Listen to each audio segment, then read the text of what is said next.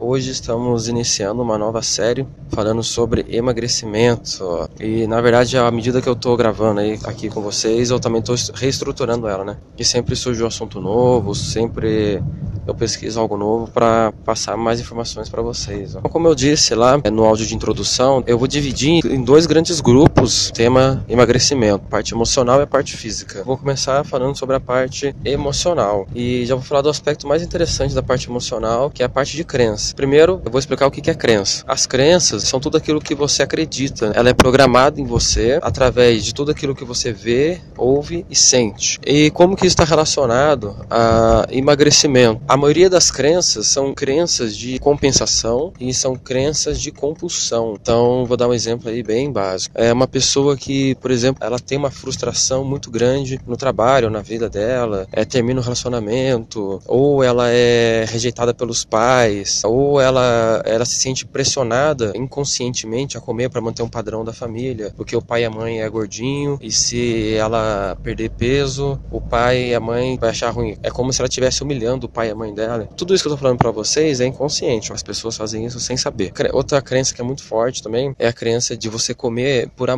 Então, assim, é, normalmente acontece muito entre família. O pai fala pra filha assim, né? Nossa, você tá comendo, você é minha fofinha, você é minha gordinha. É, dá muito afeto, dá muito carinho para essa, pra essa criança, né? Isso com 5, 7 anos de idade. Aí quando ela chega lá com uns 30 anos, ela não consegue perder peso. Na cabeça dela, se ela perder peso, ela vai estar tá aí, é, digamos que tratando mal, né, desagradando o pai dela. Isso daí é inconsciente. E também tem as crenças de compulsão e merecimento. Por exemplo, uma pessoa ganha aí um, um bom salário. Eu não sei quanto é um bom salário para vocês, tá? Mas aí eu vou chutar um número, ganha aí uns 15 mil reais. Então, a pessoa que ganha 15 mil reais, quando ela recebe o pagamento dela, ela se sente no direito de gastar esse dinheiro se compensando na comida. Então, ela detona na pizzaria, compra lanche e arrebenta. E tem aquelas pessoas que é o estado mais depressivo da coisa, né? Que comem por compensação. Tipo, termina um relacionamento, tá triste, vai comer. Não consegue ouvir um não, tem um projeto, escuta um não nesse projeto, fica triste, vai comer. Uh, tem pessoa que come porque tá triste, tem pessoa que come porque tá alegre, tem pessoa que come porque gosta de comer, tem pessoa que come por compensação. E tudo isso está relacionado às suas crenças. Vou estar tá terminando esse áudio que já está ficando muito longo. Eu vou especificar no próximo áudio como que você pode ressignificar a crença através aí do comportamento. Então, aguardo vocês no próximo áudio. Até mais.